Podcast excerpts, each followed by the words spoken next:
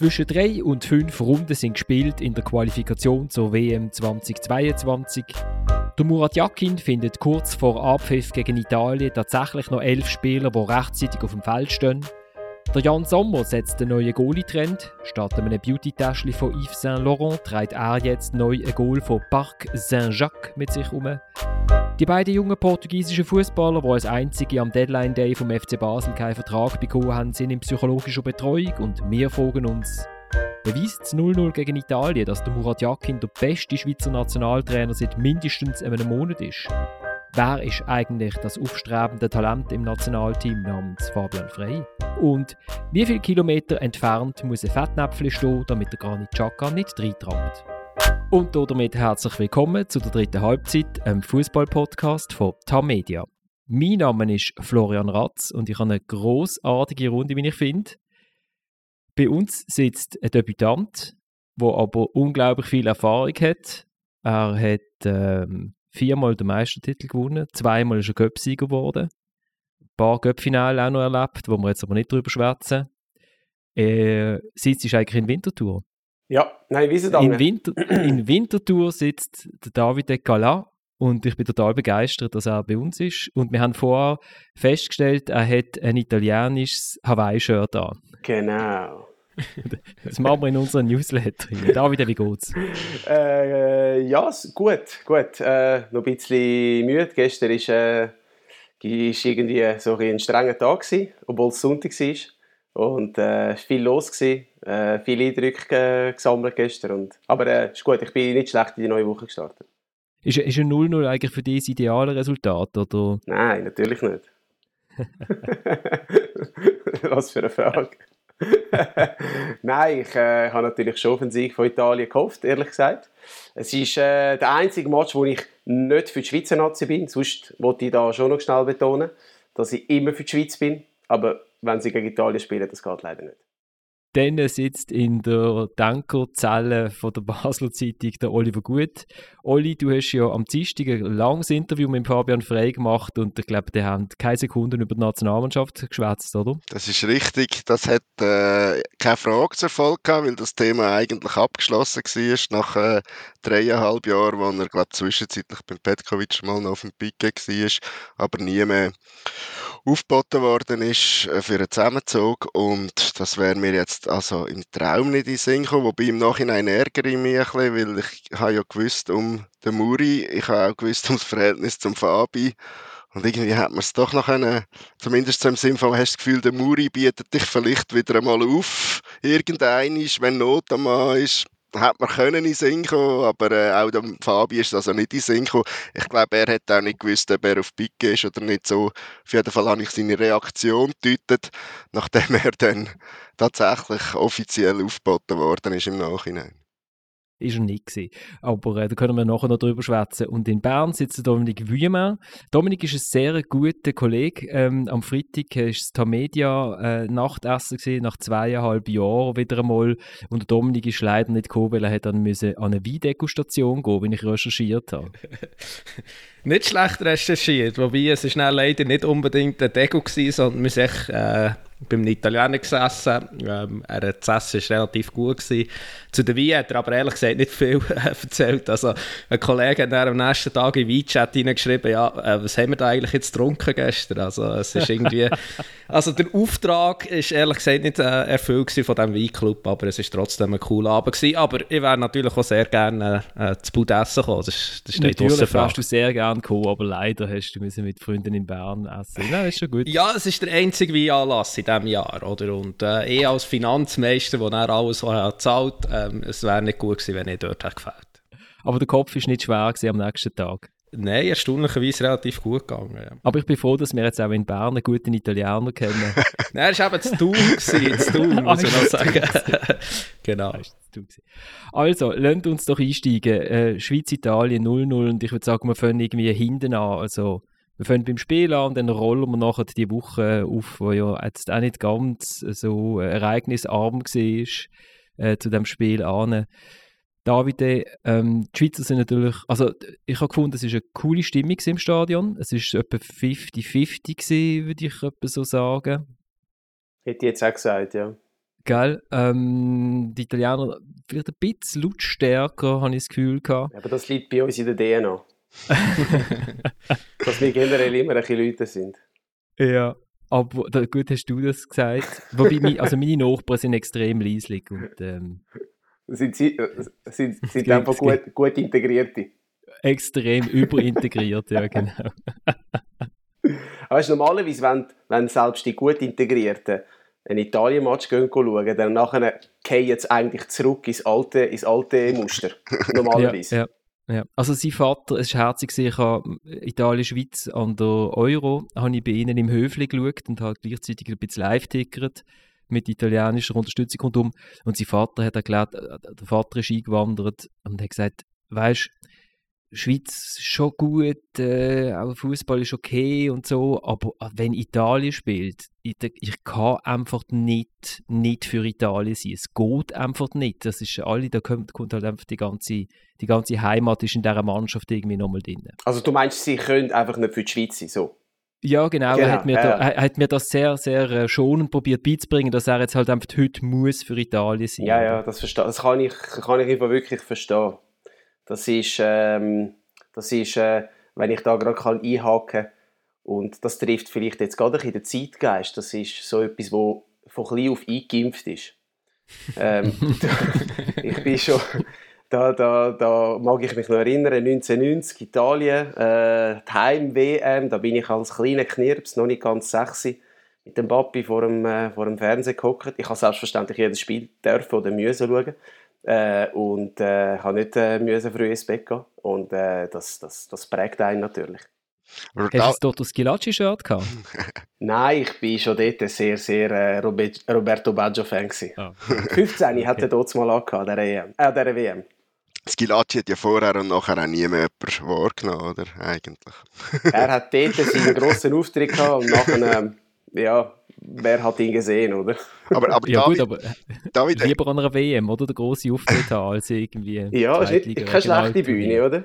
ich stelle ich stell in meinem italienischen Teil vom Umfeld fest, also auch Kinder, die ähm, halb-halb sind von der Wurzel her, also wo zum Beispiel die Mutter Schweizerin ist oder zum Teil sogar nur noch ein Viertel, sage ich, italienisches Blut haben, das funktioniert auch bei denen so. Ist das einfach, weil die Aussicht auf den Titel besser ist, wie wenn man zuerst für die Schweiz ist, oder?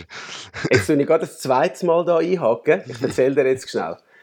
Äh, EM Schweiz-Italien oder Italien-Schweiz in Rom. Mein Sohn, die ganze Woche hat er mich aufgezogen. Papi, ich bin für die Schweiz, Papi, ich bin für die Schweiz. Und ich gesagt, hey, kein Problem, äh, du darfst für die Schweiz sein. Keine Sache komm, wir schauen äh, dann den Match zusammen und er hat sich natürlich riesig gefreut. Äh, er ist äh, fünf und äh, dann sind wir vor dem Fernseher gehockt. Dann ist zuerst mal die Hymne gekommen. Dann ist er schon ja, relativ gut beeindruckt von meinen, von meinen Künsten. So, also er hätte mir wahrscheinlich auch einen Recall gegeben. Und dann hat der Match angefangen und dann hat er gemerkt, ui, es spielen ja wirklich nur die Blauen. Und dann hat er so nach 15 Minuten gesagt, Papi, ich bin im Fall auch für Italien. Ich schnell das Liebling wechseln. Ja, es geht schnell. Und jetzt ist er gestern, gestern ist er jetzt für Italien gewesen, oder was? Gestern ist er natürlich mit dem Italien-T-Shirt äh, ins Stadion und er hat, äh, er ist so enttäuscht gewesen. Heute Morgen hat er mir gesagt, Papi, Italien ist so schlecht gewesen, ich konnte das nicht können glauben. Ja, er ist, äh, er ist, man sieht, er ist nicht nur ein Fan, sondern mittlerweile geht das schon richtig Experte. Wobei, ich glaube, also 0-0, ich sage jetzt, äh, das Resultat schmeichelt, wenn einer Mannschaft, dann eher der Schweizer, oder? Also, dürfen wir, dürfen wir glaube schon so sagen, Dominik. Oder du, du schaust gerade kritisch, oder du bist noch mal durch, um durchgehen, was du getrunken hast am Freitag, oder? Nein, absolut. Also, ich meine, ja, eben, wir haben ja vorher, wir haben unsere Fußballsitzung gehabt, wir haben es da, glaube ich, auch schon ein bisschen andiskutiert. Oder schon noch ihre Sitzung, ja, mittlerweile schon zwei Sitzungen gehabt heute Morgen. Ähm, ja, also ich meine, wenn Italien der Corchinio dort Penalty macht, ähm, vielleicht fliegt nicht die Schweiz 2 noch, ähm, ja, dann sagt man irgendwie, ja, nicht gut gewesen. Man regt sich vielleicht auch ein bisschen auf über die Spielweise äh, von der Schweizer unter dem Jakin und so weiter. Also es, es liegt ja relativ vieles immer relativ nah beieinander, oder? Und ähm, ich glaube schon, also schlussendlich die Italiener haben zwei, drei, vier sehr gute Chancen, die können den Match gewinnen, logischerweise. Aber die Schweiz hat mir vor allem auch in der zweiten Halbzeit, äh, zweiten Halbzeit wirklich gut gedünkt. Und ja, wenn sie ein, zwei Szenen ein bisschen besser ausspielen, liegt vielleicht sogar der Überraschungssieg drin. Aber ähm, ja, also da bin ich voll bei dir. Das ist sicher ein guter Punkt für die Schweiz. David, der Jan Sommer ist halt einfach der Jan Sommer, oder? Und in dem Goal dort, hinten, dort hat er wirklich seine Penalty. Er hat ja nach dem Match gesagt, er schraubt es ab und nimmt es mit auf Deutschland. Und lustigerweise ist genau in dem Moment das Goal hinten rausgelüpft worden, weil du weißt, die Goals sind ja nicht angeschraubt. Ich weiß nicht genau, wo, wenn der Jan jemals ein Goal, muss der Goal nicht umtragen, müssen das immer die Feldspieler machen im Training. Wahrscheinlich schon, ja. Oder vielleicht haben sie irgendwelche Angestellte, die da Goal hin und her schieben, keine Ahnung. Vielleicht hätte er es zerlegen weißt du, Flo? Musst du dann auch so. die, die, die drei Balken auseinandernehmen, wenn du da, wenn du mitnehmen Ja, also er, so hat Fall, er hat sogar beim, beim Interview in dem Fall ein gutes Timing gehabt. Genau, genau, genau. Ja. Ja, aber ich meine, es ist super. Also, es hat mich ein bisschen an Göppfinal erinnert, mal gegen Luzern. Also, hat ja, hat ja Jorginho ausgeschaut, oder? Also, der hat, hat angetäuscht nach rechts und ist nachher nach links gumpt. Ja, ich meine, äh, so ein offensiver Goalie eigentlich, sagt man dem. Anstatt dass mhm. der Schütz antäuscht, täuscht jetzt sogar der Goalie an. Ja, und man hat ja nicht das Spiel gebraucht, um zu wissen, dass der Jan absolute Weltklasse ist. Er hat es gestern einmal mehr unter Beweis gestellt und äh, den Penalty hat er, äh, hat er wirklich sehr gut gemacht. Er hat eigentlich, äh, es ist so ein, Nervenkrieg zwischen Jorginho und Jan Sommer. Und ja, man merkt halt auch, die Goalies sind heute sehr gut vorbereitet. Sie wissen, äh, was der Spieler macht. Und wenn natürlich dann so einen antritt, der so eine spezielle Art und Weise hat zu schiessen, dann, äh, dann äh, denke ich, ist auch der Reiz noch ein bisschen grösser. Aber man muss auch sagen, er hat wirklich schlecht geschossen, der Jorginho. Aber, aber ist der schlecht geschossen? Weißt, das ist doch einfach seine. Du sagst jetzt Jorginho, ist das korrekt in Italienisch? Sagen dir es so? Ja, das ist schon brasilianisch, oder? Ja, ist eigentlich. Ja, ja, ja keine Ahnung. Okay, sagen wir Jorginho. Wir wissen ja, von welchem wir reden. Das ist richtig. Aber eben, ist es schlecht geschossen? Also, wenn ich mich an die zwei Penalty erinnere, an der EM von ihm, er wartet ja einfach und, und nimmt nachher der andere Ecke. Und das ist ja genau das, was der Sommer mit seinem Täuschmanöver eigentlich dann äh, ja. verhindert hat, weil wenn er dort kommt, wo der, er hat eigentlich den Schütz verladen, wenn man so will, oder? Ja, das schon. Also am Schluss ist es ja so, wenn der Jan den Schritt nach rechts macht, also nach, von ihm aus gesehen nach rechts, dann, dann sagen alle, wow, schau mal, was für ein, was für ein geiler Penalty. Mhm. Äh, und ich möchte auch nicht, dass, wir jetzt, äh, dass, de, dass jetzt eigentlich das bleibt, dass der Jorginho schlecht geschossen hat. Ich finde, der Penalty ist nicht sehr gut geschossen gewesen für einen Jorginho, aber der Jan hat das absolut fantastisch gemacht. Dominik, wenn du Penalty schießt, hüpfst du auch inzwischen so? Also ich, ich habe schon lange keine Penalty mehr geschossen, aber früher wirklich bei den Junioren bin ich der Penalty-Schütze und ich habe glaube ich bis 14 oder so habe ich auch keine Penalty verschossen. Also ich bin immer gerade angelaufen, ähm, habe nach links geschaut, du hast rechts unten mit dem inneren Fach rein da und es hat die Regel funktioniert. Nee, aber da bin ich bei dir, es ist wie äh, Panenka, oder? Wenn der, wenn der den Goalie staunen hat, der sieht so unglücklich aus für einen Schütz und so war es ja gestern. Gewesen. Äh, vorher war ja einer der besten sicher Penalty Schütz ähm, wirklich im Spitzenfußball muss man sagen, der Jorginho oder Jorginho. Ähm, ja, jetzt, ich glaube, beim Penalty-Schießen im, im EM-Final hat er ja auch einen Pfosten geschossen, oder? Also, ist jetzt Aber hat, glaube der Goalie dort verladen gehabt, wenn ich es recht in Erinnerung Nein, dort ist der Goalie auch je, in gleiche Ist er auch in gleiche gegangen? Genau, ja. Also. Vielleicht muss er es überdenken. Ich denke, er wird jetzt heute Morgen vielleicht auch schon ein bisschen studiert haben, und gestern Abend im Bett vielleicht, ähm, ja. Also er hat ja gegen Spanien hat er ja so geschossen wie gegen die Schweiz rechts. Im EM-Final gegen die Engländer hat er links geschossen und dort hat sie ja auch den Pickford dann am Pfosten gelenkt. Das ist jetzt schon der zweite hintereinander, wo er auf die Art und Weise eben verschießt. Also ja, muss dann muss auch er muss sich vielleicht gewisse Gedanken machen. Wenn wir äh, auf die Taktik der Schweizer schauen oder auf die Aufstellung, es ist ja, der Murat Yakin ist ja antreten, er hat gesagt, er würde eigentlich gerne eine Viererkette installieren nachdem die Schweizer häufig mit einer Dreierkette gespielt haben unter dem Petkovic. Lustigerweise ist er in Basel, äh, hat er mal probiert, aus einer Viererkette eine Dreierkette zu machen. Ähm, er hat die Frage gar nicht so lustig gefunden, als er sie gestellt hat, wo, woher jetzt der Sinneswandel kommt. Aber äh, er hat es also durchgezogen, hat das 4-1-4-1, wo er auch schon hat gegen Griechenland spielen wenn jetzt nicht äh, äh, ein äh, Captain äh, im Hotelzimmer hätte müssen bleiben und hat das durchgezogen. Und hat dir das gefallen, David? Ist das die richtige? Also, es hat, 0, es hat gelangt zum 0-0 gegen den Europameister, aber gut, das hat Bulgarien auch schon geschafft, oder? Ein Unentschieden. Das ist ja nicht ja, so gut. schwierig inzwischen im September. Ist aber die Bulgarien haben ja, noch, haben ja den Doppeldecker parkiert gehabt. Ich meine, die sind ja. Die Abwehrreihe ist beim 5er gestanden und der Stürmer beim 16er. Und die Schweizer hat natürlich von der Spielanlage her ist ja wenigstens ein Fußballmatch gewesen. Ich meine, das gegen Bulgarien war eigentlich Handball gewesen, äh, mit, mit einem Fußball. Es ist, äh, nicht schön gewesen, zum Zuschauen. Und ich finde, es ist ein mutiger Auftritt gewesen, trotzdem von der Schweizer. Die Italiener sind die bessere Mannschaft äh, gestern. Äh, man hat auch gesehen, sie, sie, sie haben alles versucht, sie haben sich auch Chancen äh, erarbeitet. Aber trotzdem, es ist ja, äh, es ist ja nicht einfach ein, ein Lauren und ein Warten und ein Hinten reinstehen sondern die Schweizer sind auch vorne immer wieder einmal äh, draufgegangen, auch angelaufen, auch versucht einmal äh, beide Phasen so ein äh, zu alternieren, mal vorne drauf, mal ein bisschen abwarten, mal Mittelfeldpressing. Also mir hat das eigentlich gut gefallen und ich habe das äh, einen, einen mutigen Auftritt gefunden von der Schweizer und auch eine mutige Aufstellung. Also ich habe gefunden, schon in den ersten 30 Minuten sind es ihm schon ein bisschen vorgekommen wie eine, wie eine kleine Mannschaft, also wie der David gegen Goliath. Ähm, aber ich glaube auch, das hat doch ein dran, ist auch daran gelegen, dass sie Mühe hatten, überhaupt den Ballbesitz äh, zu behaupten. Oder? Sie, mir ein bisschen Coolness gefällt am Ball und so weiter. Und das ist dann, ich weiß gar nicht, ob das äh, mehr Aufstellungsfrage war oder auch mehr Einstellungsfrage. Oder? Also der Ebischer ist für mich ein gutes Beispiel für, für einen Spieler, der ist gewachsen im Verlauf dieser 90 Minuten ähm, der hat sich in der zweiten Halbzeit hat er sich viel mehr zutraut, ja, dann nehme ich halt mal noch Italiener aus und behalte den Ball, oder? Und in der ersten Halbzeit hat mir gedacht, sind die Bälle schnell weg, man hat so schnell wieder verloren und einfach die Schweizer haben wirklich ein Zeit gebraucht, ähm, ja, bis sie die Partie reingefunden und dass sie sich vielleicht auch zutraut hat, ist überhaupt etwas möglich. Und weißt, wenn du die Aufstellung erwähnst, Flo, du hast es als 4-1-4-1 bezeichnet. Äh, wir haben heute in sämtlichen Zeitungen von der, von der Media, äh, der Tannenbaum. Übrigens etwas, was der Murat Yakin auch in seiner Basler Zeit schon zuweilen darauf zurückgegriffen hat, dann sieht das dort nach einem 4-3-2-1 aus und man kommt natürlich dann schnell auch auf Versuchung, das als 4-5-1 zu interpretieren, wenn die beiden vorne irgendwie auf die Flügel ausweichen, Steffen und wer ist noch in der zweitletzten Super. Super, genau. Ähm, und das ist dann schon nicht mehr so offensiv.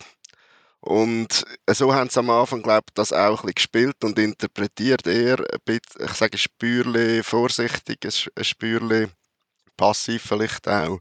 Und haben sich dann aber, äh, wie der Dominik richtig gesagt auch besser trainiert gefunden. Es ist natürlich auch eine Spezialität von Murat Yakin, da mir der David wahrscheinlich nicht äh, widersprechen, dass er seine Mannschaft auf den Gegner einstellt, dass es ein Stück weit Defense First ist.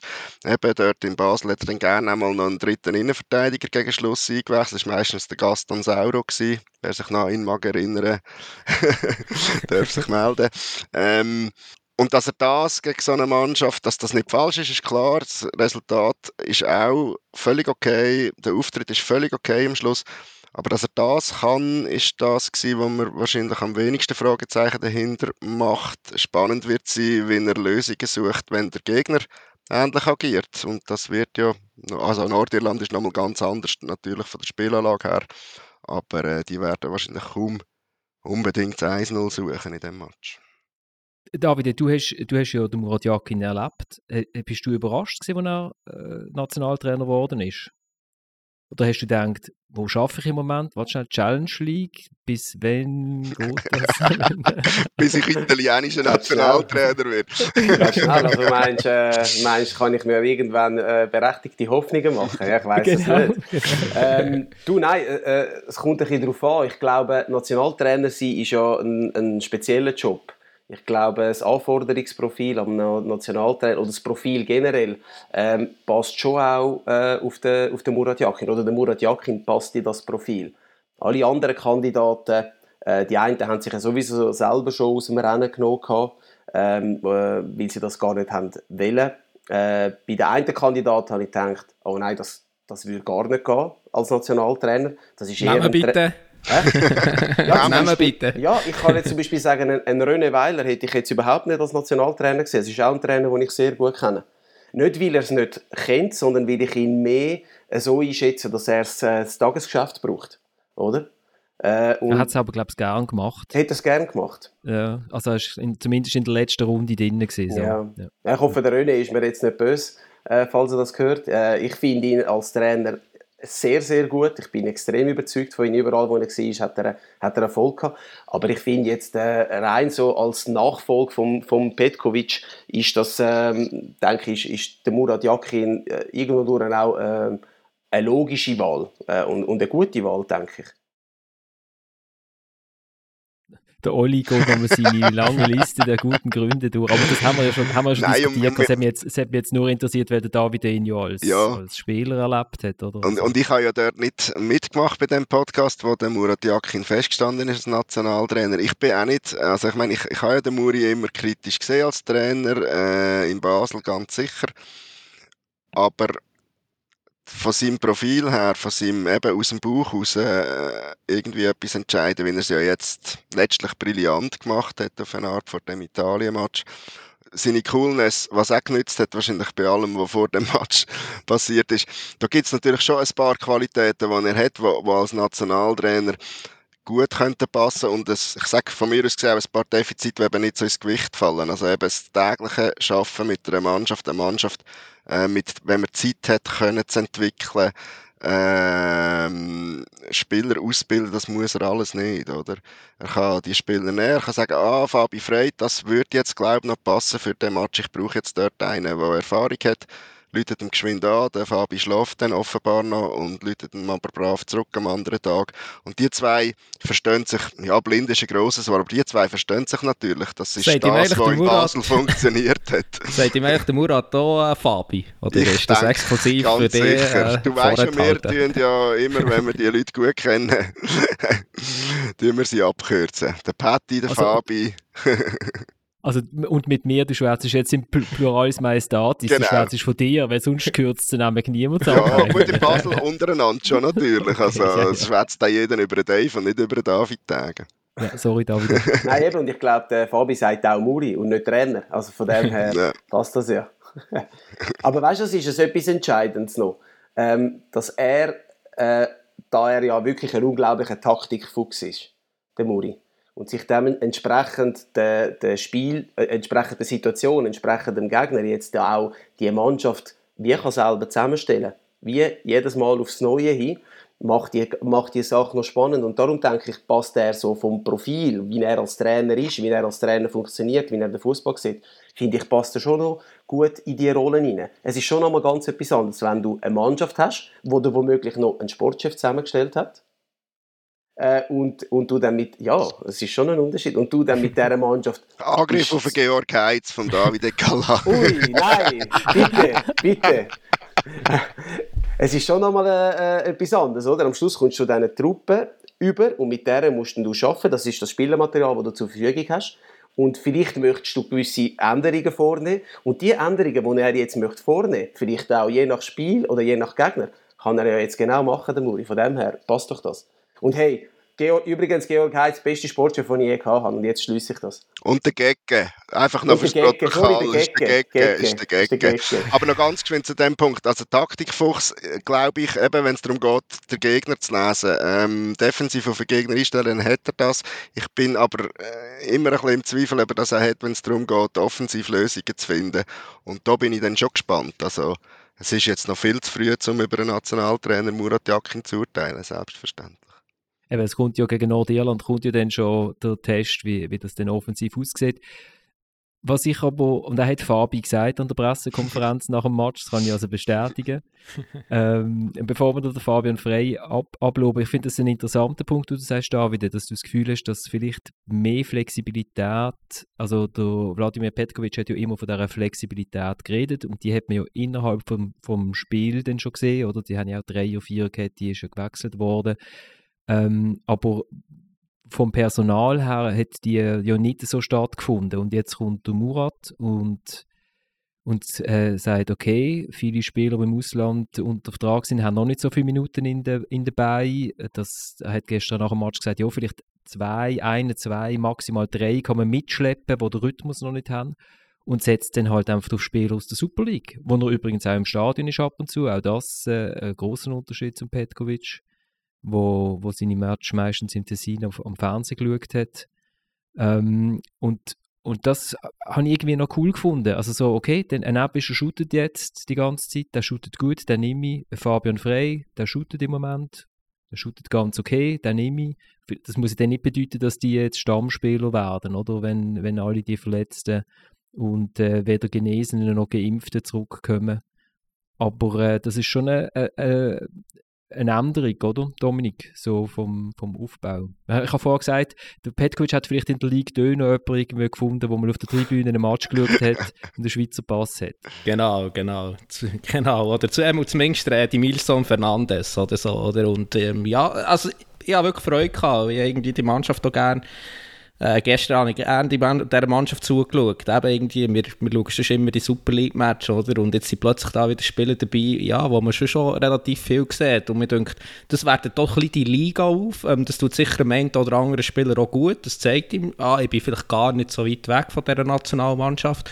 Also ich habe es wirklich cool gefunden, oder? Und beim Petkovic, das ist ja so, also eine Fasnacht, ich glaube, er hat das erste Mal ich bin mir nicht ganz sicher, aber ich glaube, er hat das erste Mal von ihm überhaupt gehört, telefonisch, ähm, was ist vor der EM war, wo er mir gesagt hat, ah, er sei jetzt auch noch eine EM dabei. Und vorher hat es einfach keinen Kontakt gegeben, gross. man war ab und zu in der Nationalmannschaft dabei gewesen aber irgendwie die Wertschätzung hat gefällt, oder? Und ja, logischerweise sieht man es vor dem Fernsehen auch, aber es macht halt gleich etwas aus, wenn der Nationaltrainer eigentlich Wochenende für Wochenende im Stadion ist. Äh, das gibt auch diesen Partien noch eine andere Wertschätzung und äh, ich finde das wirklich eine schöne Änderung. Ich habe gestern Freude gehabt. Ja, und weißt, man muss ja auch ein bisschen die Geschichte von Murat anschauen. Er war immer am besten, gewesen, wenn er in der Schweiz geshootet hat. Ich meine, seine beste Zeit hat er beim FCB gehabt, wo er in der Champions League brilliert hat. Also wir reden nicht von irgendeinem Niveau, sondern vom Top-Niveau, das er als Super League-Profi. Ähm, dasselbe, was hat er jetzt irgendwo ein Ebischer, der mit IBE auch international bewiesen hat, dass er kann bestehen Letzte Saison schon. Ähm, jetzt sind sie in der Champions League, sich wieder fürs höchste Level qualifiziert. Fabi Frey äh, wüsste nicht viele Schweizer, die so viel Champions League-Spiel gemacht haben wie er. Mehrere erfolgreiche Kampagnen. Also warum sollen die das Niveau nicht haben? Das ist halt etwas, wo ich schon glaube, der Petkovic hat das zu gering geschätzt vorher. Und ich finde auch noch, Murat Yakin hat bis jetzt in seiner Karriere auch immer bewiesen, dass, er, äh, dass es ihm eigentlich egal war, wie er jemand geheissen hat. Ähm, was ich damit will sagen ist, äh, bei den Nazis Alex sowieso... Frey. ja, ja, zum Beispiel, ja. Ja, aber er hat ja zum Beispiel auch vor dem eigenen Brüder nicht Halt gemacht. Ja.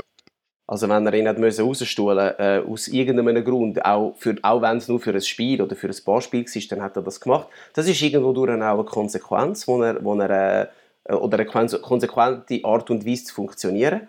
Und das wiederum widerspiegelt sich jetzt auch in die, in die, in die gestrige Ausstellung. Ich finde das auch gut für die Liga, dass jetzt ein Fabi Frey und ein, äh, und ein Ebischer sich können mit der absoluten Weltelite messen können mit dem Europameister und sie haben ihre Sache wirklich gut gemacht. Das ist gut für die Liga, das ist aber auch ein starkes Zeichen, dass es wichtig ist, dass man im Rhythmus ist, dass es wichtig ist, dass man eben im, im, äh, im Club zum, zum Spielen kommt. Und es hat ja andere Leute gehabt, die sicher äh, bei grösseren Clubs spielen, die sind aber auf der Bank geguckt jetzt gestern, sind dann nachher während dem Spiel reingekommen. Also von dem her finde ich das ein, ein gutes und auch ein wichtiges Zeichen, auch für alle Spieler, die in der Super League sind äh, sind, geben Gas, weil ich meine, so ist, äh, heisst es auch, die Türen ist, ist nicht zu, sie ist offen. Ihr müsst einfach Leistung bringen und zeigen und euch empfehlen. Wenn wir noch, jetzt noch schnell den Fabian Frey abfeiern, nachdem wir den Jahr unbedingt, so unbedingt. haben. Also ich habe schon gefunden, ich habe, also ja, natürlich, der, der, der kann shooten, oder? Und das ist ja schon klar gewesen, aber ähm, von, von diesem Dreh- und Mittelfeld ist er schon von Anfang an der gewesen, der am paratesten war. Und, ähm, und der Murat hat nach dem Match das auch nochmal eigentlich schön erklärt. Er hat gesagt, er, also er hat vor dem Match gesagt, er braucht jemanden, der die Verbindung schafft zwischen Verteidigung und, und Mittelfeld. Und nach dem Match hat er gesagt, der Fabian, äh, das ist auch ein, nein, er hat gesagt, der Fabi, Entschuldigung, nicht Fabian, Fabi. Das, das ist auch einer, der spürt, wenn meine Innenverteidiger mal rausstechen, dann zieht er zurück. Der, der spürt, wenn er muss, äh, seine Leute ins Pressing schicken und wenn er sie muss tiefer, tiefer gehen. Und dann ist mir sofort äh, äh, äh Zitat vom, vom Fabian wo er bei uns damals in der Tageswoche selig äh, gesagt hat, in Synchro, ich weiß nicht bei welchem Match, da hat er irgendwie gesagt, da sind wir im Rückstand gewesen und dann haben wir auf dem Platz entschieden, wir gehen jetzt führen, gehen pressen. Und das ist damals so ein bisschen als leichter oder, oder auch nicht so leichter Angriff auf den Murat Yakin interpretiert worden, weil so kann man es ja auch lesen. Ähm, der Trainer äh, steht aus und die Mannschaft entscheidet eigentlich, was sie macht. Aber wenn ich jetzt gestern höre, wie der Murat über den Fabian schwätzt und sagt, das ist eben einer, der, der weiß, wenn, wenn wir tief stehen, wenn wir gehen, dann ist das ja auch eine grosse, äh, grosse Wertschätzung dem Spieler gegenüber, wo, wo, der Trainer sagt, ja, ähm, ich, ich, ich weiß, der Spieler macht die richtigen Entscheidungen auf dem Platz. Und das vertreibt vielleicht auch nur einen Trainer, der gewisse Souveränität auch hat und, und ein grosses Selbstvertrauen hat. Branden würde, würde sich vielleicht eher, ja, vielleicht noch eher äh, angegriffen fühlen, oder? Aber ich weiss noch, ich glaube, wo der Gerardo Seano neu zu ihm kam, haben wir auch mal über, über das Thema geredet. Und er hat dann noch gesagt, ja, ich brauche Spieler, die mitdenken auf dem Platz und die aber auch äh, das Selbstvertrauen haben und das Selbstverständnis, um dem Trainer auch zu sagen, du, das ist nicht gut, während dem Spiel zum Beispiel oder auch in Pause und sagen, ich fühle es so, vielleicht müssen wir das so machen. Er hat es so explizit gewünscht, dass er so Spieler hat. Und ich glaube, ja, ähm, gestern haben relativ viele erfahrene Spieler auch gefällt bei Schweiz und umso wichtiger ist eben einer wie Fabian Frey, der das, der das dann vielleicht auch sieht und spürt und auch kann korrigieren auf dem Platz, oder? Ja, und ähm, es hat ja noch mehr so Spiele gegeben. Also es hat ein Spiel gegeben, wo sie nach fünf Minuten schon auf dem Platz gefunden haben. Wir gehen hoch, obwohl wir hätten sollen tief gehen. Ich glaube, St. Petersburg daheim. Das 2-0 ist so ein Beispiel gewesen, wenn ich es richtig in Erinnerung habe. Ich meinte in Tottenham, also in, in London gegen Tottenham, sei es auch ein bisschen ähnlich. Ähm, und der Muri hat irgendwie Qualität, um das zulassen, das stimmt, oder es zumindest dann auch so zu verkaufen, wie, wie wenn ihm das nicht würde ausmachen Die Coolness hat er definitiv. Und er profitiert was, was man jetzt leider ja nicht sieht, wahrscheinlich, was man leider nicht sieht, ist, ist das Grinsen von David Galan. ja, ja, das ist so. und, und es kommt ja etwas, jetzt in dem speziellen Fall etwas anderes dazu. Ich meine, Fabi frei aufbieten und zusammen mit einem Michel Ebischer laufen lassen, mit einem So auch, der jetzt auch nicht eine vortragende Rolle gehabt in dieser Schweizer Nationalmannschaft. Wenn das gut geht, hat ja der Muri sein, sein Ding schon. Also, dann hat er ja schon alles richtig gemacht für den Match, oder? Und, und, und wenn, er, wenn er dann noch kann erklären kann, ja, die Spieler nehmen es ein Stück weit dann je nach Situation eben auch selber in die Hand oder spüren es selber. Er hat sie ja trotzdem aufgestellt, er hat sie ja ausgewählt, er ist mit ihnen im Match gegangen. Und so gesehen, glaube ich, kann er, kann er das, mag er das gut verlieren. Und ich glaube, er ist halt auch ein bisschen so, so wie er, und da komme ich jetzt wieder halt zu meinem grössten Fragezeichen, mittelfristig der ist, wo, wenn es ums Spiel mit dem Ball geht, ein bisschen auf die Qualität von jedem Einzelnen vertraut und auf eine liebe Gott. Vielleicht tut er mich aber Lügen strafen in den nächsten paar Matches, ja. Ist, ist das so gewesen, David? Hat er euch, hat er euch so aufs Feld geschickt, damals? Nein, äh, am Schluss ist ja. am Schluss denke ist es schon wichtig. Weißt? Wir reden immer so, ich habe ja vorhin auch das Wort Taktikfuchs in äh, ins Maul genommen. Ähm, und, und er ist einer, der sich viel Gedanken macht über den Gegner und seine Mannschaft dementsprechend darauf einstellt. Aber am Schluss ist es ja so, dass ein, ein Trainer eine Organisation mit auf den Platz gibt, der Spieler. Aber du kannst ja den Spieler nicht alles vorgeben. Du kannst auch den Spieler nicht alles vorgeben, sowohl defensiv wie auch offensiv. Du kannst Lösungsvorschläge äh, aufzeigen, aber du bist dann nicht auf dem Platz und du, hast nicht, du spürst dann nicht das, oder, äh, was, ein, was ein Spieler vielleicht in dem Moment spürt. Du denkst vielleicht, bleib und der Spieler geht. Und in dem Moment ist es aber so, wenn der Spieler das Gefühl hat, dass er muss gehen, dann muss man das vielleicht von außen auch akzeptieren. Und wichtiger, denke ich, ist es mehr, dass man, dass man in einen Spielraum lässt, dass man eben so ein äh, dass man, nicht das, dass man dieser Mannschaft nicht das Korsett anlegt. Oder? Ich finde, Taktik ist okay. Jeder Spieler interpretiert dann die Position auch wieder anders. Organisation ist wichtig auf diesem Niveau, vor allem wenn man gegen so einen Gegner spielt. Aber nach vorne, denke ich, ist es wichtig, dass man, dass man gewisse Grundprinzipien hat und dass man die auch verfolgt. Dass man immer Tiefe hat, sowohl wenn ein Gegner hoch steht, wie auch wenn ein Gegner tief steht. Sehr, sehr wichtig. Dass man mutig ist, dass man eine gute Strafraumpräsenz hat, Boxpräsenz hat und so weiter und so fort. Und das sind Sachen, wo du dann den Spielern mitgeben kannst. Aber du kannst auch nicht gross sagen, wenn der rechte Mittelfeldspieler den Ball hat, dann machst du den Lauf und du laufst auf den zweiten Posten und der gegenüberliegende der zieht diagonal in den Strafraum rein. Das ist alles auf dem Papier. Kann ich das da, schau, Topcoach, kann ich das auch äh, aufschreiben, aber das bringt nichts. Es bringt nicht auf dem Platz, ist es, ist es auch viel Instinkt und da musst du dich auch auf deine Spieler verlassen und ihnen vertrauen. Wobei, Davide, ist es nicht so, dass er nachher unter dem Paulo Sosa beim FCB mit dem Ball doch sehr viel mehr Laufweg und, und Angriffsvarianten einstudiert hat. Er ist einfach ein anderer, ein anderer Typ gewesen. Aber was wir viel, viel äh, studiert haben, sind auch so, so die Spielprinzipien gewesen. Das heißt, du hast dann nachher eine gewisse Automatismen. Du weißt genau, wenn der eine Spieler den Ball hat mit seinen Qualitäten, dann kommt der Ball A, B, C. Das sind die, die Ziele die Ziele, wo er, wo er vielleicht kann den Ball anspielen kann. Und dann geht es darum, dass man dann die, die freien Räume anläuft. Am Schluss auf dem Niveau mittlerweile, mit all diesen Videostudiums, die es gibt, es gibt ja gar kein Geheimnis mehr. Man hat gar kein Geheimnis mehr voreinander. Du bist am Schluss bist du darauf angewiesen, dass die Spieler dann vielleicht in einem entscheidenden Moment etwas Geniales machen. Aber ich finde ich einen guten Punkt. Ich glaube, wir neigen oder auch sonst Experten neigen manchmal dazu, ähm, das Spiel ein bisschen komplizierter zu machen, als es manchmal oft ist. Also jetzt gestern auf Twitter ähm, die Halbzeitansprache gesehen von Zinedine Zidane im Champions League Final 2017 gegen Juve. Ich glaube, sie waren dann im Rückstand zur Pause, bin, bin mir nicht ganz sicher, oder? Und es ist irgendwie ein zweiminütiges Video, vielleicht kannst du das auch noch in Newsletter rein tun, Florian. Und ja, es ist relativ eine simple Ansprache. Er sagt mehr oder weniger, wir gehen jetzt höher, ähm, mutiger. Er sagt auch der Außenverteidiger, ähm, äh, rückt höher auf, dass der Mandzukic und wer ist es noch gewesen, andere bei Juve, dass die nicht immer äh, so weit vorne können und so weiter. Also man denkt, das ist, man, ist das grösste Spiel im Clubfußball, oder? Und man denkt jetzt, ja, der zeigt dann jetzt hier alles auf, noch mit einem Video, mit hier noch einem Strich und da noch irgendwie und macht 15 Minuten Ansprache. Nein, zwei Minuten auf den Punkt, relativ simpel. Ähm, sie haben auch das Champions League Finale noch gewonnen. Also es war wirklich auch spannend äh, zu sehen, zum sehen Von das mit dem Video in der Pause war übrigens der Paulo Sousa gewesen. Wirklich. Das ist der einzige Trainer bis jetzt, den ich hatte, wo die Videoanalyse von der ersten Halbzeit in der Pause gemacht hat. Das war Wahnsinn. Gewesen. Unglaublich. Aber ich, ich bin bei dir, Dominik. Am Schluss ist es so, wir reden hier über das schönste Spiel auf der Welt und es ist keine Wissenschaft. Und heutzutage neigt man eben ein bisschen dazu, auch mit so komischen Begriff äh, aus, aus, der, aus dem Spiel eine Wissenschaft zu machen. Und das ist eben nicht so. Also die Pausenansprache, die du jetzt da beschrieben hast, hätte wahrscheinlich genauso gut können beim FC Dösfeld passieren, in der Viertliga.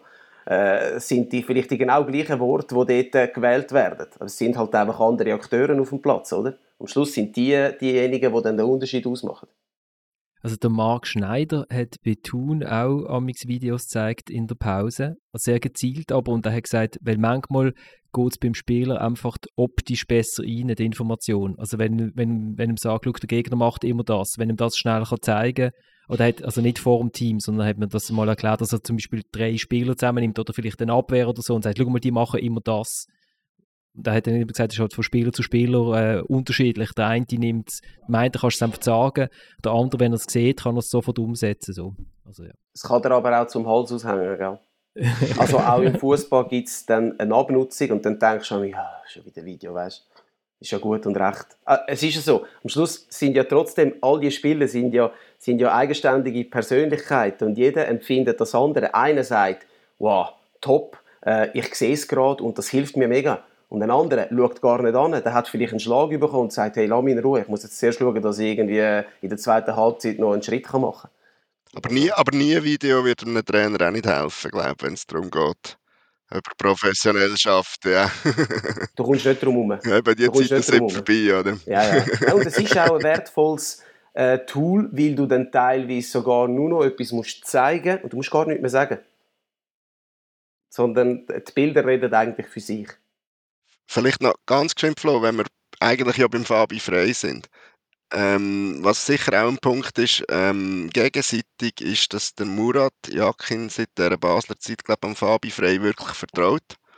Und umgekehrt. Also, ich weiß nicht, ob der Fabi Frey unter jedem Nationaltrainer in dieser Situation die Leistung geboten hätte. Aber das mit ihm und dem Muri funktioniert sehr gut. Auch in dieser unruhigen Basler Zeit ist der Fabi eigentlich aufgrund von dem, dass man ihn ja, also der Muri hat ihn ja zurückgenommen ins defensive Mittelfeld damals.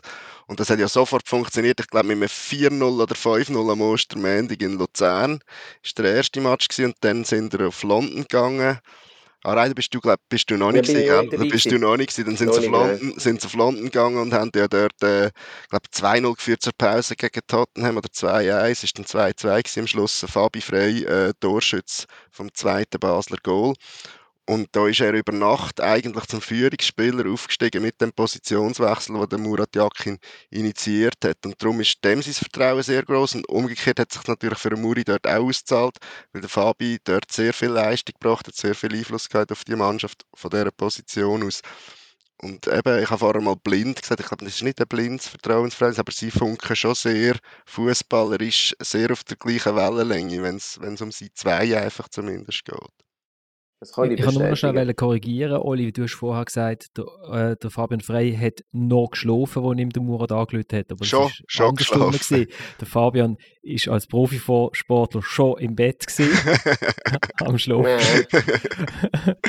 und wo er, und wo er am nächsten Morgen den Murat zurückgelötet hat, hat der Murat, glaube ich, noch drei Minuten ein voilà. bis er abgenommen Und man muss dazu ja auch sagen, ich hatte am Dienstag, glaube keinen Interviewtermin mit ihm gehabt, wenn er damit gerechnet hat, dass er irgend in dieser Nationalmannschaft noch in dieser Woche eine Rolle spielt. Also. Und, und damit sind wir bei dieser Woche, wo der Jan Sommer gestern nach dem Match gesagt hat, ja, wir haben es vor dem Match nicht so an die große Glocke hängen, wie wenn es irgendjemand nicht gemerkt hat, dass unter der Woche doch einiges abgegangen ist. Aber es sieht ja halt schon, und dann hat er das ist natürlich ein Nachmatch-Interview. Ähm, da, da können wir halt den Wörter in den Kopf, aber er hat gesagt, es war eine chaotische Woche. Gewesen. Und, ähm, und äh, ich habe Murat unter der Woche äh, sich dreimal gefragt, wie er so die Wochen erlebt und er hat natürlich nie eine Antwort gegeben ähm, darauf. Also es hat ja angefangen am Freitag vor einer Woche sehr staatstragend im äh, Grossrotsaal, im Altehrwürdigen von Basel wo das, wo das Aufgebot bekannt gegeben worden ist. Und dann, dann ist der Montag gekommen, wo man schon gewusst hat, ja, Brel Embolo reist wahrscheinlich ab. Dann hat der Murat zuerst mit dem Brel geschwätzt. Dann hat er mit dem Shakiri geschwätzt. Dann haben wir schon gesagt, okay, was bedeutet das jetzt das?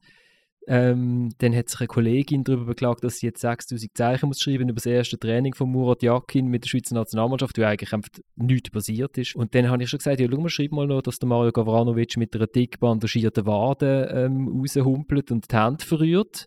So, und, und dann ist am Dienstag gekommen, okay, Embolo weg, äh, Gavranovic weg, Shakiri weg, haben wir schon gedacht, okay, offensiv wird es langsam ein bisschen dünn, oder? Drei von vier, die das Goal getroffen haben äh, an der Euro, äh, sind nicht dabei. Und der, der Haris Seferovic hat, glaube ich, 52 Minuten geschüttelt bis dann. Und dann kommt der Match gegen Griechenland vor auch enthusiasmierten 3500 Zuschauern im Joggeli, ganz komische Atmosphäre. Und irgendwie eine Stunde vor Abpfiff, alle, hey, hast du gesehen, so auf der Schurniplatz, äh, hast du gesehen, Granit Xhaka Corona-positiv. Dann hast du gedacht, also äh, so ein mieserer Start ins Nationaltrainerleben kann es das wirklich fast nicht geben, oder? Wie haben die das so aus der Ferne, locker flockig, aus dem Wine-Tasting erlebt? ja, mir ist dann auch aufgefallen im Interview nach dem Spiel gegen Griechenland. Er war wirklich auch sehr bemüht gewesen, das habe ich wirklich gut gefunden das Positive hervorzuheben. Irgendwie. Also er hat überhaupt nicht gejammert über die Umstürze und die Veränderungen, was jetzt alles hat gegeben sondern er hat irgendwie gesagt, ja, wir werden uns jetzt vorbereiten auf den Match gegen Italien. Er hat irgendwie das Positive rausstreichen und ist ihm irgendwie auch gelungen. Und versetzt mit seinem Lächeln, was ich eh jetzt immer schön finde, irgendwie so ein bisschen die, das grimmige ähm, nach dem Match-Interview oder vor dem Match-Interview ist jetzt das ein bisschen ersetzt durch die, noch, so, noch mit der Brüne, noch mit der gesunden Brüne, die er hat, wobei die hat Vladimir Petkovic schon gehabt. Ähm, ja, es ist einfach ja, so irgendwie so ein, ein sonniges Gemüt und er hat auch das hat mir gedacht, geschafft, also er hätte ja können, nach dem Griechenland-Match hätte er dort können Rennen stehen oder und er hat sich können, können über Gott und die Welt und alles andere auch noch beklagen aber er hat auch dort versucht, positiv zu bleiben und ich glaube schon, das kann sich auch auf die Mannschaft übertragen. David, wie ist das, wenn man so kurz vor dem Match mitbekommt, okay, der Captain ähm, bleibt jetzt im Hotel, also gut, das hast du wahrscheinlich nie erlebt, oder, dass der Captain im Hotelzimmer geblieben ist, äh, weil der Kantonsarzt gesagt hat, er darf sich nicht mehr bewegen, aber also der Captain fällt aus und mit dem Captain fällt eigentlich auch gerade der Test flach, wo, wo du eigentlich hast machen im Hinblick auf das Italien-Spiel, weil der Murat hätte dort schon mit Viererkette und hat dann schnell umgestellt auf Dreierkette irgendwie. Ja, wobei ich habe das Gefühl, die Mannschaft hat ja schon eine relativ solide Basis. Natürlich sind das, äh, äh, sind das äh, nicht schöne, keine schöne News, die man damit überkommt. Aber ich denke, das Griechenland-Spiel ist auch darum gegangen, um ein paar Spielen noch äh, ein paar Minuten zu geben. Es hat ja noch den einen oder anderen Debütant noch gegeben, der zum Zug gekommen ist. Ähm, und es ist ja bis zu diesem Zeitpunkt noch nicht ganz klar gewesen, ob er dann überhaupt ausfällt für das Italien-Spiel. Ist das korrekt? Ja, also man hat noch, also man, man gesagt, es ist noch nicht testet am nächsten gewesen. Tag nochmal, aber ja, und am Schluss war es ja so gewesen, dass, dass es wichtig war, dass man, äh, dass man dann nachher eben den einen Spieler noch ein paar Minuten gibt. Weißt, das sind alles gestandene Profis, da, da reden wir ja nicht von einer U15. Das sind ja alles Leute, die äh, wissen, wie man mit einer Dreierkette spielt, die wissen eigentlich, wie man mit einer Viererkette äh, spielt da kommt es dann wieder darauf an, dass man, dass man sich miteinander wieder findet auf dem Platz, weil der eine interpretiert wieder äh, eine gewisse Position oder eine Rolle anders. Ähm, aber ja, ich denke auch dort muss man das relativ gelassen hinnehmen. Es sind halt einfach äh, straube Zeiten, die wir jetzt hier durchmachen, schon seit längerem. Und da muss man halt einfach sehr, sehr flexibel sein, sowohl als Spieler wie auch als Trainer. Oli, hat's irgendein, gut, es hätte niemand anders können sein als der Granit Xhaka, weil er der einzige Spieler war, der nicht, der nicht geimpft ist und nicht genesen in diesem Team. Aber äh, also schon, der Thomas hat geschrieben im Tagesanzeiger, wenn das Fettnäpfchen 15 Kilometer entfernt steht, der Granit trifft es. Ja, also es ist einerseits sicher ein Talent vom Granit, wo halt vielleicht auch das Risiko eher mal geht, in so ein Fettnäpfchen zu trampen, so vom ganzen Naturell her, vom ganzen ähm, ich mache mein Ding, also da ist er natürlich schon weniger geschliffen und weniger äh, äh, darauf bedacht, auf alles und jedes Rücksicht zu nehmen als andere Profis. Ähm, hat vielleicht auch einen Status, wo er sich das ein Stück weit kann leisten oder meint, sich das dürfen zu leisten. Mir persönlich ich, ich mag ihn. Ich finde, er hat halt einen hohen Unterhaltungswert und er hat eine hohe Authentizität. Aber natürlich ist das nicht optimal und es ist auch nicht optimal um eine Mannschaft herum, wo, wo nicht zuletzt wegen ihm, aber äh, nicht nur wegen ihm immer wieder so Nebenschauplätze aufmachen, haben wir halt, also der erste Gedanke ist halt schon, da ist jetzt schon wieder der Nächste und das hat glaube ich jeder gewusst. Ich meine, Florian, du hast dann gerade wieder auf, oder eben der Thomas hat dann gerade auf schreiben, Fettnäpfli oder ähm, letztlich ist es ja nicht anders, wie wenn er verletzt gewesen wäre oder sonst krank gewesen wäre, aber äh, mit der ganzen Impfgeschichte und so tut sich natürlich wieder eine Dimension auf, wo man sagt, ja, diplomatisch und politisch geschickt wäre halt anders, äh, müsste man halt vielleicht geimpft sein als Captain von einer Nationalmannschaft. Da kann jeder seine Meinung haben. Der Murat Yakin, ich tue jetzt mal ganz aussprechen, den Namen, hat er glaube gesagt, dass sich äh, jedem seine eigene Entscheidung. Ich tendiere auch ein bisschen zu dieser Meinung, äh, möchte aber betonen, dass ich geimpft bin. Aber klar, der Granit eckt schneller an, der Granit hat eine größere Klappe, der Granit ähm, spielt in der Regel aber auch im Schnitt ein bisschen besser als die meisten anderen mit Schweizer Pass und ähm, ist letztlich ein Ausfall wo vielleicht äh, dann, vielleicht spürt man ja dann gegen Nordirland mehr, als dass man gegen Italien gespürt hat, ich weiß nicht. Also was, was schon sein Talent ist, dass er einfach große Themen auf, aufnimmt, oder? Also, Quasi. also, voll, voll im Zeitgeist. Er ist für euch alle ein Segen. oder hättet ihr lieber... Äh alles äh, Skels und Gaschis, Oli. Aber eben, die, genau, Skels und Gaschis. Die, die, die, immer über die Mannschaft reden, obwohl sie genau. drei Räume geschossen haben, wo ich gesagt habe, hey, Skeli, jetzt sag doch einfach mal, dass es dass toxisch ist, und dass, es, und dass es mega cool ist, dass die die drei Goal können schiessen können. Nein, nein, die Mannschaft, die Mannschaft, ja. Also ich, ich möchte dazu vielleicht noch einen kleinen, kleinen Exkurs, wo dann auch anhocken beim 1 zu 1 Interview, die Jacke nicht einmal abziehen im Innenraum und äh, auf die Frage, ob sie etwas wollen trinken sagen, nein, lieber nicht, weil sie einfach froh sind, dass sie nicht mal Zeit zum die Jacke wieder anlegen müssen, haben, so schnell wie möglich wieder weg können, oder? Und das ist der Granit natürlich nicht. Der Granit ist eher das Gegenteil von dem und ich, ich bleibe ja dabei, also wie du sagst, da wieder, ich mag ihn. Ich finde, äh, klar eckt er an, aber wir sind so Typen lieber. Ich glaube, in 20 Jahren wird man wieder sagen, weißt du noch, so Typen wie der Granit, das ist eben noch Zeugs gewesen. Und ich glaube, so Typen vertreibt es jetzt nicht gerade 20 in einer Mannschaft. Nein. Aber eigentlich wünschte ich mir mehr so Typen, die auch mal den Mut haben, ähm, ja, nicht nur quer spielen, sondern eben den Mut haben, einfach nach vorne zu gehen, nach vorne zu laufen, nach vorne zu spielen, teilweise auch von der Art und Weise oder? Dass man, äh, dass man einfach sagt, ja, ich sehe es auf diese Art und Weise und, und ich ziehe das jetzt durch, egal was andere sagen oder denken. Und was noch dazu kommt jetzt bei dieser Geschichte, ist ja noch nicht abgeschlossen. Also der Granit hat sich korrigiert, mich ja nicht geäußert dazu wirklich.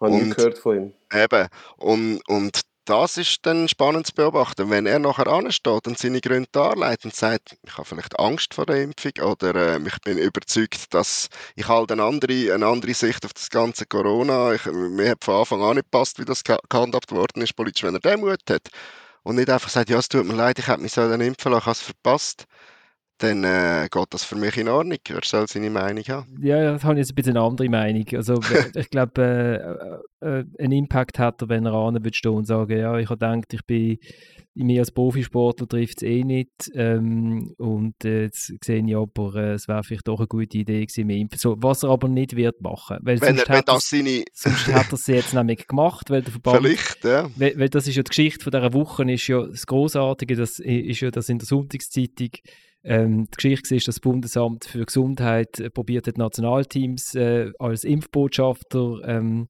äh, zu engagieren und dann der Verband gesagt hat, ja, dann müsst ihr aber Sponsoring-Partner werden, weil da, sonst haben wir das Recht nicht an den Spieler und so.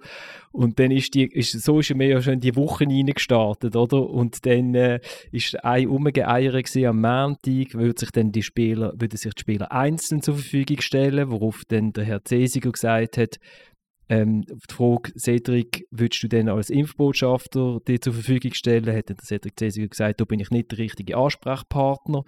Und man sich dann fragt, wer ist denn der richtige Ansprechpartner für die Frage? Und dann ist der Andi Zekiri gekommen und hat gesagt, ja sofort, natürlich super, das finde ich mega cool. und Verband, Verbandsmenschen haben gedacht, ah okay, da hat einer tatsächlich eine Meinung und er äußert sie sogar. Äh, das war sehr interessant gewesen. Also der Andi Zekiri ist also voll, er ist genesen und hat sich noch einen, den, einen äh, Schuss setzen, wie man das so macht. ähm, und, und dann kommt, und dann kommt ähm, die Geschichte mit äh, im Kosovo äh, hat es wahnsinnig viele Covid-Ansteckungen und das alles läuft, oder? Und in das rein kommt der Granit Xhaka mit seinem positiven Corona-Test. Das ist also schon... Also, schon Zufall gibt es, gell? Ja, genau, Zufall gibt es. Ja, genau. Aber was mich ein bisschen stört, ist dann nachher die ganze politische Debatte. Man darf nie vergessen, dass wir reden von einem Profifußballer und man hat so viel jetzt um die Nazi herum jetzt auch äh, über Sachen diskutiert, die neben dem Platz passiert sind, auch schon an der EM. Dort haben auch die Spieler gewisse, gewisse Fehler vielleicht gemacht. Ich störe mich vor allem an, mich so ein an, der, an, der, an dem Öffentlichmachen vom Privatleben. Das muss auch nicht sein weil, weißt, wir haben früher auch Seich gemacht, es ist einfach nicht rausgekommen. Ähm, und und äh, heutzutage tendiert man ja dazu, alles ein bisschen öffentlich zu machen. Und dann muss man natürlich einerseits ein bisschen äh, damit leben, dass man dann auch dementsprechend kritisiert wird dafür. Aber jetzt die ganze, die, die Geschichte jetzt beim, beim Grandi ist mir schon fast ein bisschen zu weit gegangen, weil am Schluss denke ich, äh, ist, es, ist es, er wird seine Gründe haben, wie du das auch gesagt hast, Oli.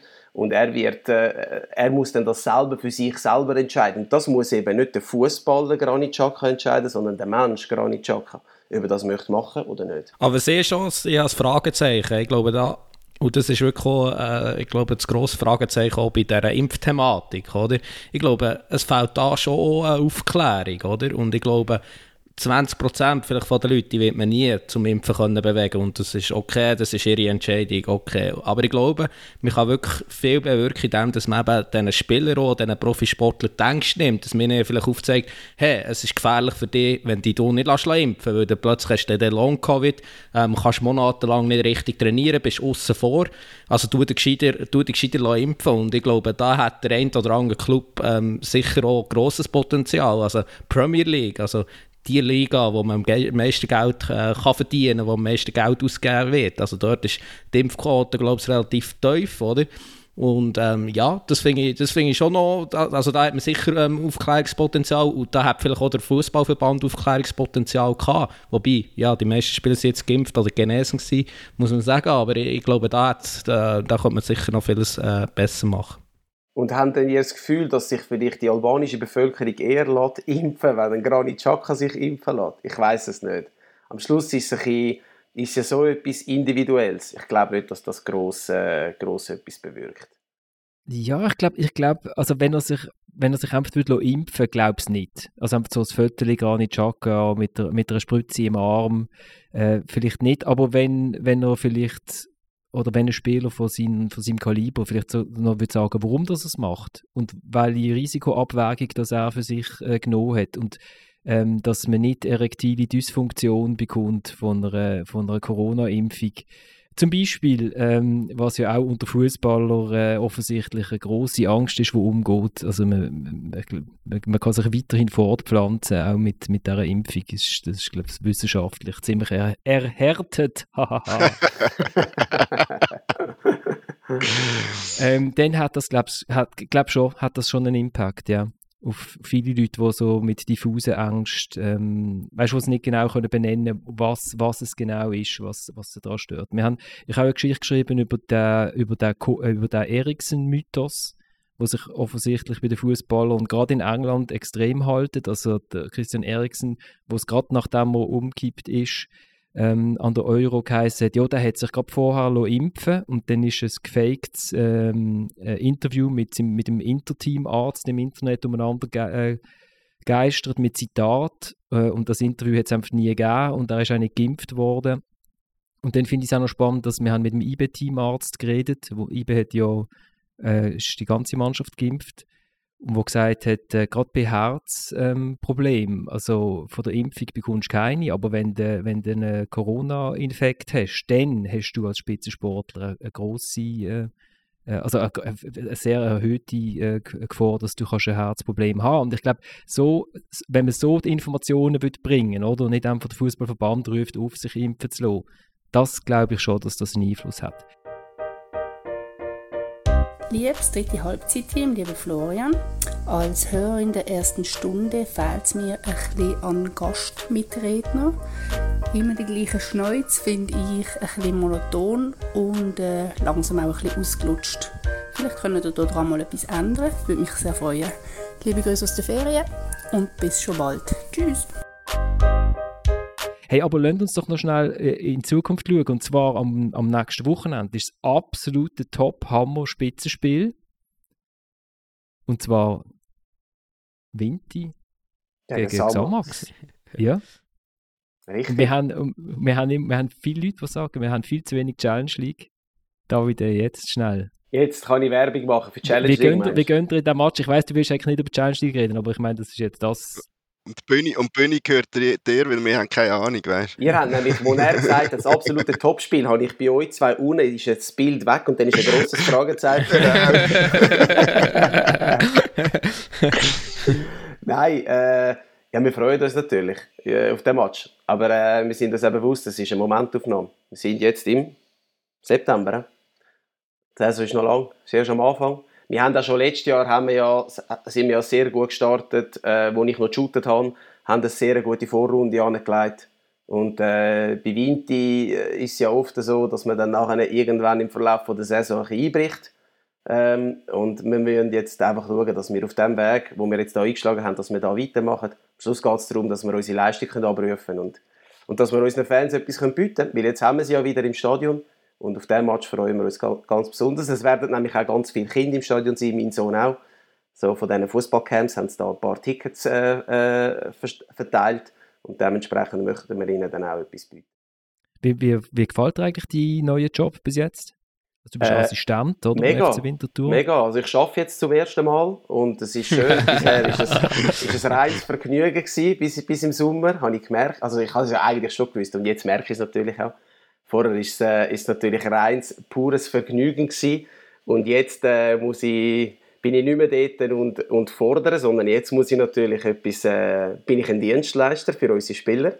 Aber es macht mir grossen Spaß und, äh, und es erfüllt mich auch. Ich merke auch, dass, äh, dass das gut ankommt, dass ich die Spieler erreiche und, äh, und dass, ich, äh, dass ich für die Spieler dann auch einen, einen Mehrwert kann darstellen mit der Arbeit, die ich verrichte. Wie viele Minuten Challenge League hättest du noch dabei? Hätte, hätte meinst du? Also vom, ja. vom Gefühl her? Ja.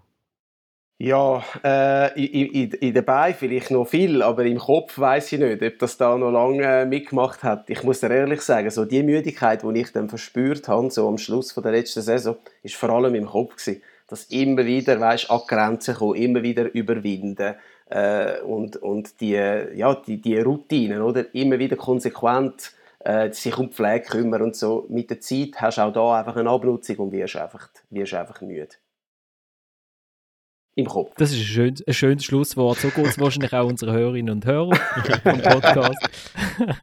Wo ich, ich habe wieder letzte Woche habe ich wieder gesammelt, habe ich wieder Leute getroffen beim Abwaschen, ähm, beim Putzen, beim äh, Wäschglätten. Und mein Liebling ist aber immer noch, äh, wo man geschrieben hat, da gehen wir am Montag die Eier putzen auf dem Hof. Eier putzen? Ja, genau. Auf dem also Hof. von seinen Hühnern, von seinen Hühnern. Danke, David, für den Ausstieg. Und ich, und ich, ich wechsle spontan die Musik. Ich, äh, ich nehme vom FC Winterthur Dankeschön. den Song, den es auf Rang 3 vom Grand Prix de la Vereinslieder geschafft hat, gerade das Wochenende von Sondermodelle FC Winterthur. Danke vielmals fürs äh, Zuhören und wir kommen in einer Woche wieder. Bis dann. Ciao, ciao. Seit 1896 gibt's den Club und jeder freut sich in das Stadion zu gehen. Fußball und die Freunde sehen. Ein Bierchen da, ein Bierchen dort. Wunderbar ist dieser Sport. Und auch ohne einen Sieg gewinnen wir, was jeder sieht. Statt Penalty plus Rot gegen Sommer gab's Gelb gegen Christian Kusma.